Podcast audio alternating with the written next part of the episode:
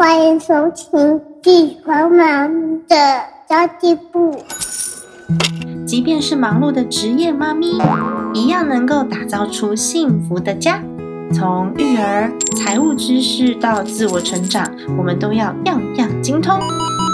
我是精算妈咪 Sandy Two，我会在这里透过自己自身经验的分享，以及访谈各个领域的专家达人，让你跟我一起打造属于我们自己的理想生活。Hello，大家好，我是陪你精算生活、创造理想人生的 Cindy Two。大家记不记得我们前几集有访问过 Dr. Selina，我们的倩玲姐、倩玲老师。然后在那集节目当中呢，我们其实有聊到说倩玲姐她要去泰国买房子，然后我就会很有兴趣，想说啊，泰国的房子现在可以买吗？它真的有可以被投资的这些价值吗？如果有的话，我也好想知道哦，因为你知道，我就是一个。到处想要去找机会，然后我们可以到处去看看不同的呃世界的人。像我那时候也有提到说，我妹妹在曼彻斯特买房子，然后我也想要到了英国之后，去跟我妹妹的那个中介稍微聊聊看曼彻斯特的房地产嘛。其实，在全世界，我们在旅游当中，你也可以东看看西看看，然后去找到投资的机会。就没想到。老师真的下手买了房子了，到底老师看中了泰国房地产的哪一些优点可以跟我们分享呢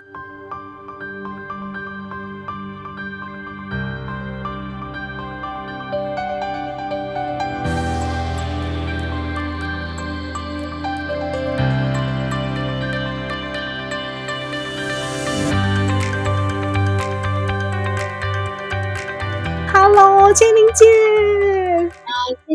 还有各位听众，大家好，我是 Dr. Selina。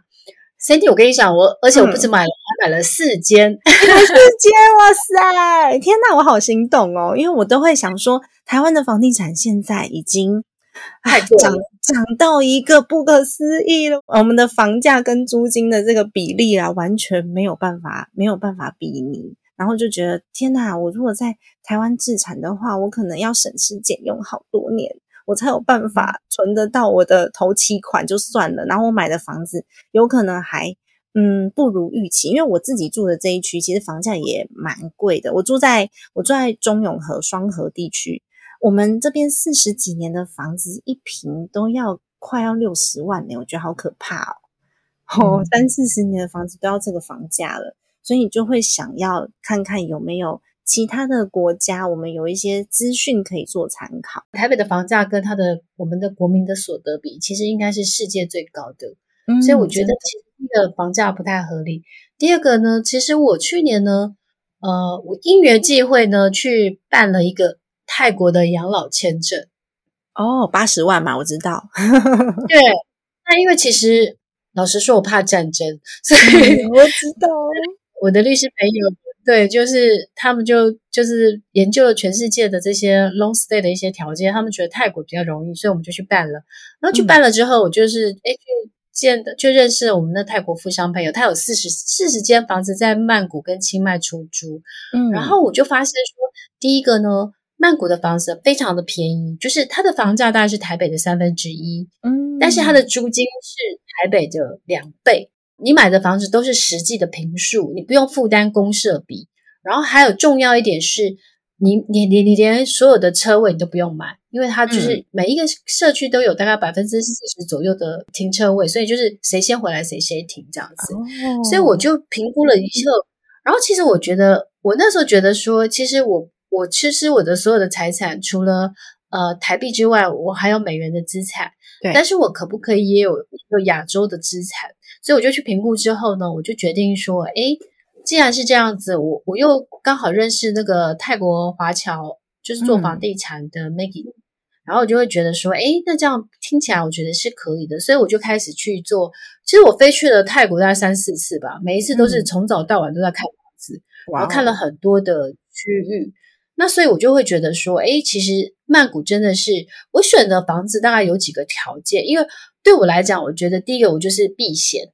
所以，我我没有求说，我那笔钱要就是要变很多钱，而是我需要它保值。它保值之外，我需要它每年可以固定的可以领房租。我挑的区域就会觉得是是，呃，我我希望租给外国人，所以我就会挑的是区域是，哎，我觉得它可能是有很多的外国的租客，然后或是说它未来呢还有比如说双捷运或三捷运这么大的一个重大的力度，嗯，所以我就会去挑说，哎，哪些房子是第一个好租，第二个是，哎，未来那个房子是现在的 CP 值很高，所以它未来的增值的空间是比较有机会的，那我就会。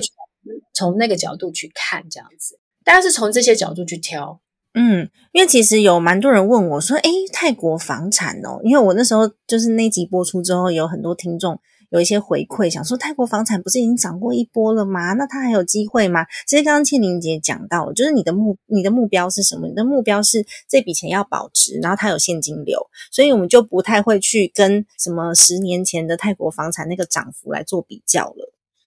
对对吧？嗯，然后而且你有选到说，诶，想要租给外国人的这个区域，可是其实我知道国外的有一些呃投资都会对外国人有很多的限制，不只是泰国，各个国家都有，连台湾我们对外国人投资都会有限制。那台湾的投资人他会有什么样子的？嗯，会什么有什么什么样的条件，或是我们需要符合我们的成本会比较高吗？嗯，其实泰国对所有的外国人，他你买房子的他的。呃，比如说法规上面的一些税，其实是没有太大很大的差异哦。它唯一的差异就是说，外国人不能买土地，不能买别墅，所以你可以买 condo，就是你可以买大厦，因为大厦持有的面积比较小，土地的面积比较小，然后它它是永久产权的，嗯，所以我觉得其实，在在就是，然后所以它每一个社区大概是新的新的建案，但是外国人可以购购买的比例是四十九 percent，嗯。所以我觉得相相对之下，就是说，诶，其实看起来所有的这些呃，就是买卖的成本啊，比如说你买的时候的这些税呀，其实都比台湾相对的少很多。那所以我就会觉得说，而且你你如果你买买买的时候是五年之后，你再就是在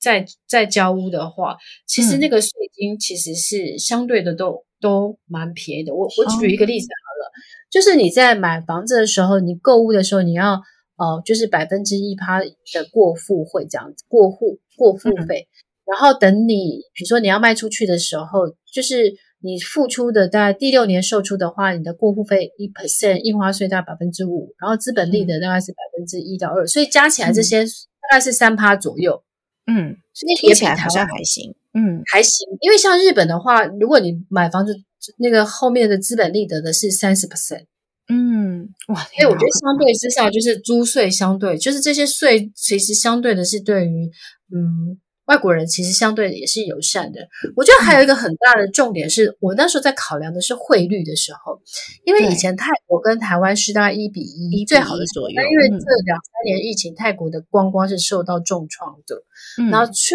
去年开始解封之后，观光客慢慢开开始回来，但是现在的汇率的台湾跟泰铢的比例它是一比零点九，嗯，所以我觉得，然后后来因为泰国也是东协十国嘛，然后泰国因为你知道泰国最近改改选哦，他们即将有一个新的总理，然后这个泰国的新的总理他以前是那个 Grab 那个 A P P 有没有？就是就是类似台湾的 Uber 的这一个的。呃，就是总裁还是 CEO，就是类似这种，他是我国外很好的大学，就是那种常春藤或是这种名校，嗯，然后他他用，我觉得他可能会用企业家的角度去治国，嗯，所以我后来也蛮，而且他们又推出了那个泰国的经济四点零这个策略，就是他们会希望是在于，呃，就是辅辅助的是在新创啊、数位。的这些园区，所以我买的第一间房子其实就是在泰国最大的数码园区旁边的这个一个呃低密度的一个社区。嗯，然后我其实那个租出去的租金大概就是四五趴左右，而且很好租，大概这房子两三天就租出去了。嗯，所以我就会觉得。我就会觉得说，哎，我就是期待是去租，然后我后来后面买的那几间都是预售屋。那我觉得预售屋有个很好的条件，就是说你可能先付百分之十五 percent 或二十 percent。那我买的每一间都是小资仔，就是一房一厅一卫，所以大概就是两两三百万左右。所以我可能一开始只要拿四五十万出来，我就可以买一间房子了。所以我觉得对于台湾的小资族或妈妈们来讲，就是说你有机会花。就是一点点钱，你就可以先买一个房子，然后你可能等到比如说啊，二零二五年盖好，二零二零年建好的时候，你再把剩下的尾款去缴清。所以我觉得，你看到像一两百两两百万，你在台湾可以买什么？在台湾哦，我也不知道可以买什么哎。但是我跟你讲，我去看泰国的房子，每一间我都自己想住，因为他的公司是超超华，因为泰国没有地震，所以他们的公社就是超乎你想象的，什么空中花园啊，然后无边际的游泳池啊，co-working space 啊，娱乐室啊，直播室啊，就是你想想不到的、想得到的，它都有。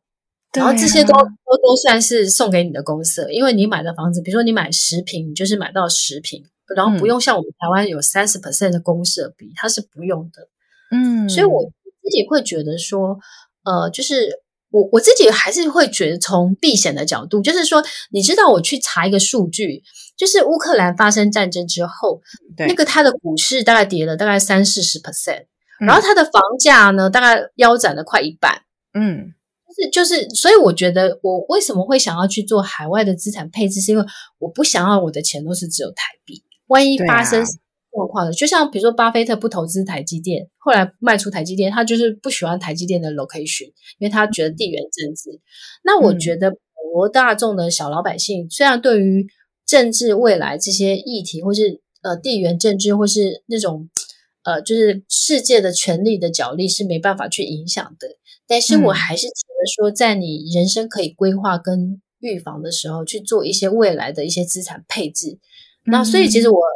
开始在分享，在粉丝团分享，或是分享给我那些网红朋友们，带他们去泰国看房子，其实就是希望让大家打开，就是让所有的小资族可以打开视野，就是说，诶，其实买房子不只是台北高房价，你因为很多的台北的小资主都会觉得说，台北高房价低薪，然后人生无望，就直接躺平。那我会说，就是我希望打开大家的视野，就让大家发现说，哎，其实买房，比如说，哎，其实一两百万，你就有机会在泰国买个小资宅，然后你也可以说出。而且我跟你讲，Cindy，我还这次我还开了证券户了。哦，我知道，老师，你上次是不是有讲说，就是就是你会搭配那个高配息的 ETF？嗯，就是我，因为我那笔钱就是为了要。嗯，避险，所以他是不不打算来台湾变台湾的钱，所以我就放在那边。但是我又想要让它可以放大，所以我就想说，我就去研究泰国的 ETF，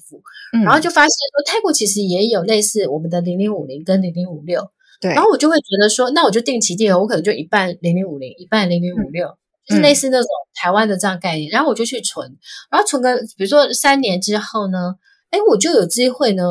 把你可能累积到，比如说四五十万好了，我就可以去买下一间预售，多买下一间房。对，我觉得好聪明哦，我就有机会累积到时间呢。嗯，就是同样的金钱，你放在什么样子的位置，其实真的差异蛮大的。其实也很多人问说，哎，那如果说我想要买泰国的房子，可是我现在手上的现金如果没有这么多，那因为外国人也不能够贷款嘛，我要如何去降低成本，我的付款压力才会更小？我觉得有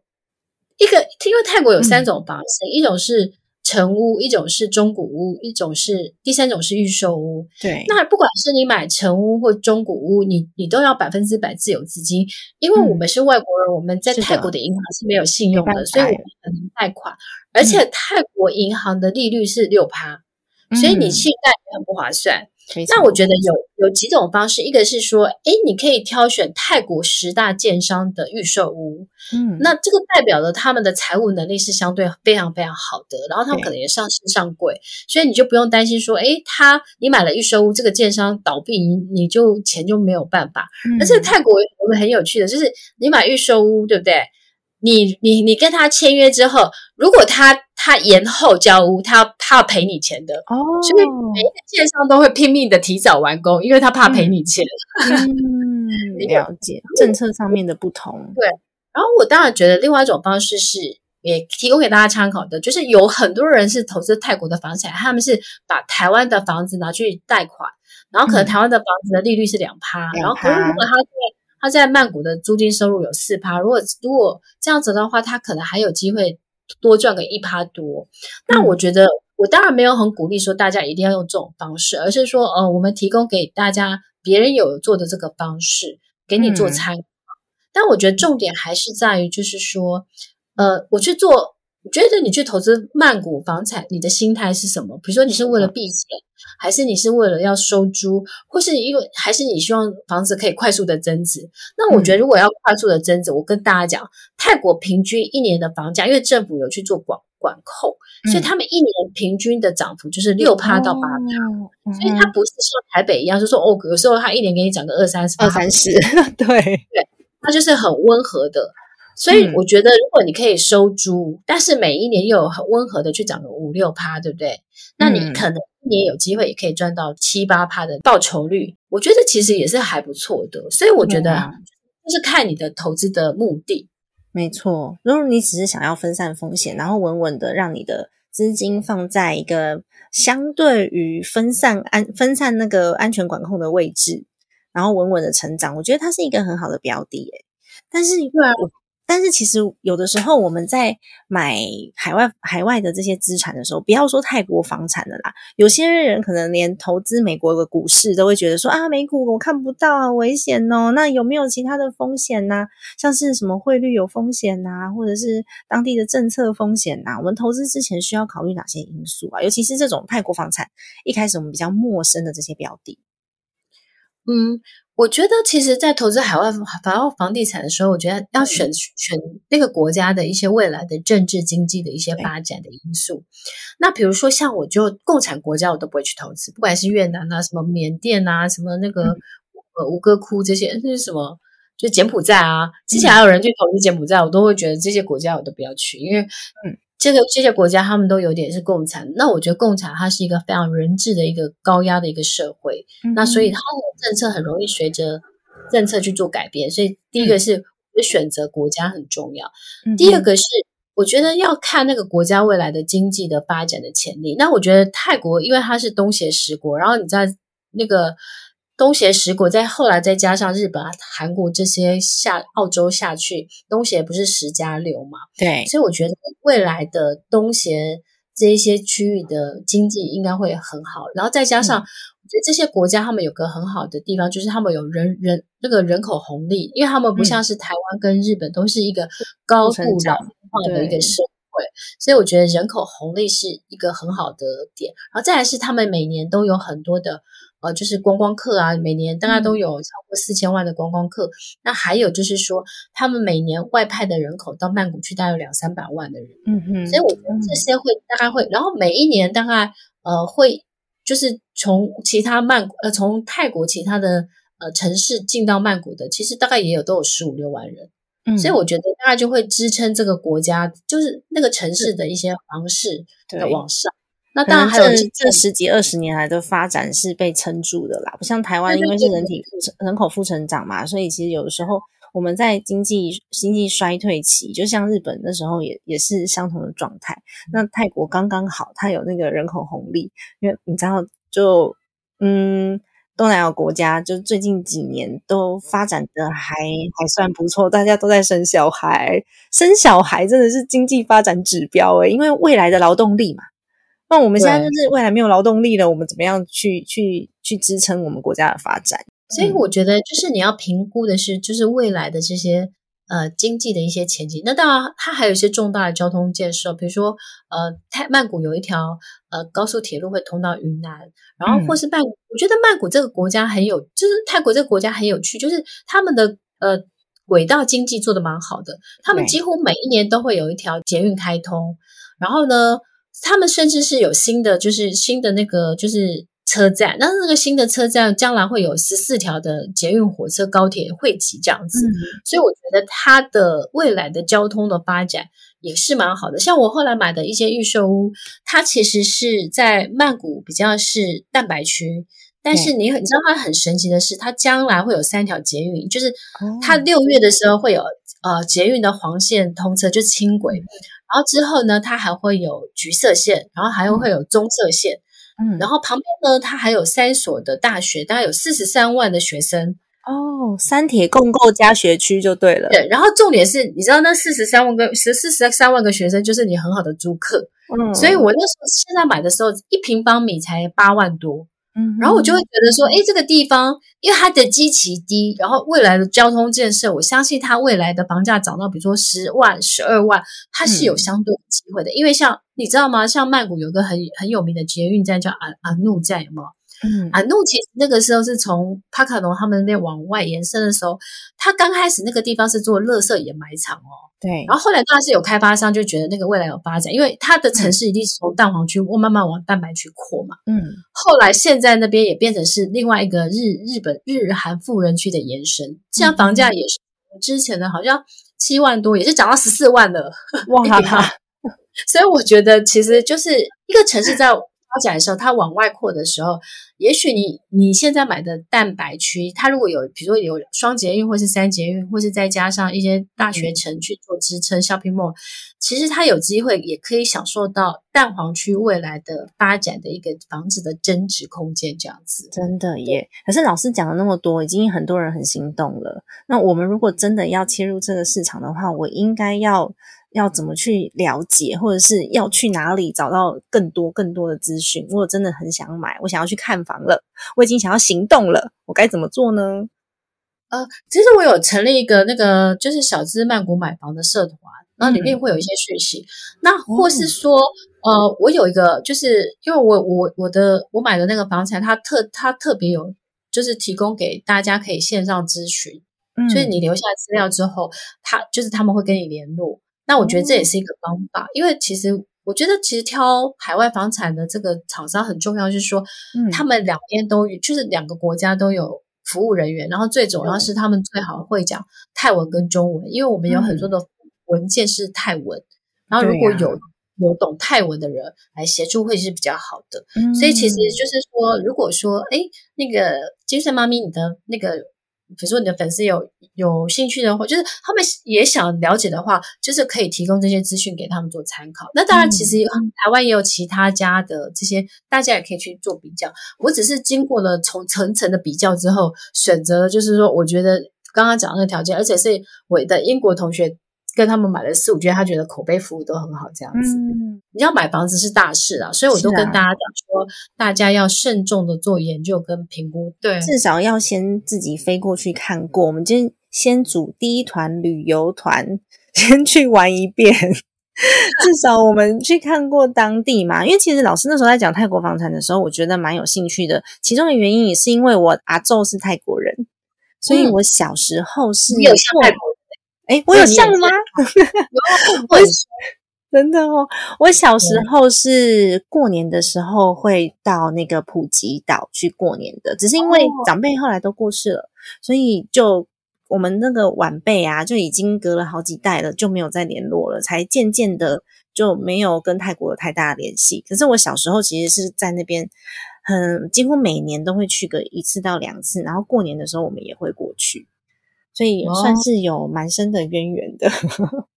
啊，那下次可以我们一起去，对啊。会飞一次，因为我就一直在看房子。嗯，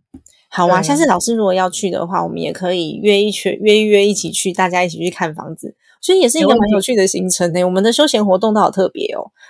对啊，人家都是泰国，比如说买芒果干，然后我们是去买房子，而且子，如果钱可以花在可以帮你再赚更多钱回来的，我觉得嗯。那个是最最美好的花钱的方式，因为它每一每一个钱都会变成更多的钱回到你身边。嗯，而且坦白说，这个投资金额真的不大，不大啦，真的，我买那么我们买那么多间呢、嗯，每一间顶多就是两两三百万，所以就算是你买四间，其实它可能也是大概是一千一千万左右。然后如果我们再买预售屋，可能我们先先付出的成本可能只也只是，比如说嗯。四四百多万、四五百万而已，所以也还好。对，对，真的。好哦，嗯。感谢静怡老师提供我们这么好的资讯，因为真的现在台湾的市场，大家最不确定的就是政治风险了，所以其实也对。蛮多人很担心，不管是孩子也好，因为孩子到底要不要留在台湾受教育，我是不是该帮他准备一条。呃，有可能的退路，就像我现在也在想说，因为孩子是不是有机会送去美国？最主要的原因是因为我我表弟跟我姑姑是美国公民啦，就是他如果是用那种呃领养的方式，或许他会比较早获得身份，然后至少在撤退的时候他有美国公民身份。但是你知道会妈妈会想太多，但是你知道细节上面，当然我们都还是要去做各种考量。不过小资族群我们可以去做的，呃，我们可以去做的投资选择，毕竟不是这么多。因为你如果要往欧美走的话，它不是一件很多的，对，它不是一个很简单的事。像我，像我妹妹他们在曼彻斯特买的那个房子，可能跟老师买泰国的房子的房价就差一个零，只差零而已啦，就差很多啦，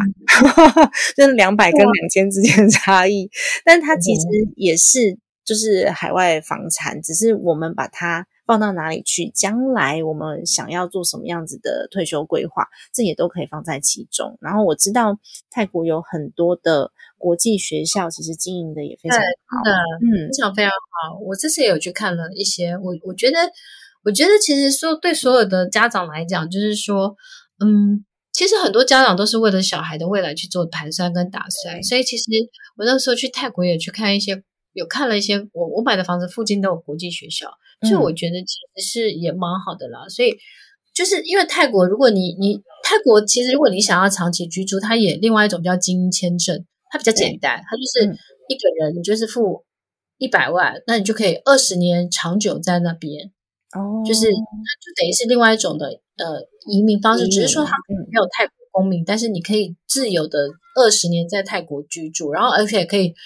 快速通关，优先履历通关这样。好像一百万买一个 VIP，VIP 通行证那种感觉。其实我也有蛮多朋友，就是在在已经办了，或是在在打算，就是其实大家的想法都是给人生多一个退路啦，或是多一个就是呃也是买保险的概念啦。所以这些资讯都提供给大家参考。当然，我们都很希望是两岸永远和平，然后我们都不会那些担心的事不会都用不到。但是呢，因为俄罗斯跟乌克兰这件事发生之后，我们每个人都在思考。就是永远你不会知道什么事会发生，不会发生，所以为了未来，还是大家提早做一些规划跟准备。我觉得这是对大家都会比较安心的一个方式。这样真的感谢庆老师今天来金算妈咪的家计部接受采访，然后我相信后续应该可以收到。那个雪片般的来信是要来咨询泰国房产的，至少我们可以去了解，不一定说，哎，我听了很心动，我就立刻冲动购买。那当然，我们不鼓励冲动购买行为，哈。虽然说它的金额不大，还是要好好的去了解。然后，呃，手续上面有什么样子的风险？像老师刚刚讲的，它是泰文，那我们怎么样去搞懂它？还有买房地产的这些，呃，可能有一些呃。外国人的税负啊，这些都去把它搞清楚。最重要的是，你的现金流到底有没有办法去支撑？我们说便宜，虽虽然说虽然说是在总金额很便宜，没错。可是如果你没有规划好的话，依然会影响到你的财务。尤其是它是泰铢，不是美金，那也不是台币。所以我们在运用上面呢，可以有多一层的考虑。那今天很谢谢倩颖老师来到我们的节目哦。我们希望下一次还可以再约老师来聊其他的主题，因为老师实在是太好聊了。有老师的这一集，定收视率一定都会非常好，收听率也非常好的。对呀。是我再补充一下，那个合约啊，因为其实很多外国人去泰国买房子，其实他合约其实除了泰文之外，他也会有英文版的。嗯，只是说。就是因为它整个的交屋的过程，最好还是当地有服务人员会比较好，因为我们毕竟没有住在当地，所以我觉得很多的法规啊，或是后续的流程，还是有人协助你会比较好。这样子，就是像台湾也是有中介，就是协助你很多流程。那我觉得其实我自己后来觉得说，哎，其实这样子自己也会比较安心，资讯资讯也会比较取得更更完整这样子。嗯，没错。哎，那我们人都一定要飞过去，对不对？他没有办法在海外交易吧？可以，可以，可以哦。哦，但是我觉得他取决的条件是说，你可以线上看屋，你也不用飞过去。那因为现在其他都可以线上直播带你看屋子，所以这个东西我觉得还好。但是我觉得重点是说，如果你要出租之前，你你还是要先开户，因为你有开户之后，他的房租会打到你的泰国的账号。嗯，所以我觉得。不管怎么样，其实你还是自己去背一趟会比较会比较好，真的。看到你自己的房子也会比较安心啊，就是整个的生活的环境那些机能，你再看一次，我觉得都会比较安心。嗯，对，没错。然后最重要的是可以常常去玩哦，耶！买了之后，你就会觉得说，哦，我在那边有自产呢，我好想去哦。我我觉得我可能会变成泰国观光大使，看一下，三不五时就去玩一下，还可以住在自己的房子里面。OK，谢谢庆老师今天这么多的带来这么多精彩的分享哦。那我们这期节目就先到这边结束喽。家庭理财就是为了让生活无余，分享这期节目，让更多的朋友透过空中打造属于自己幸福的家。我们下期再见，拜拜。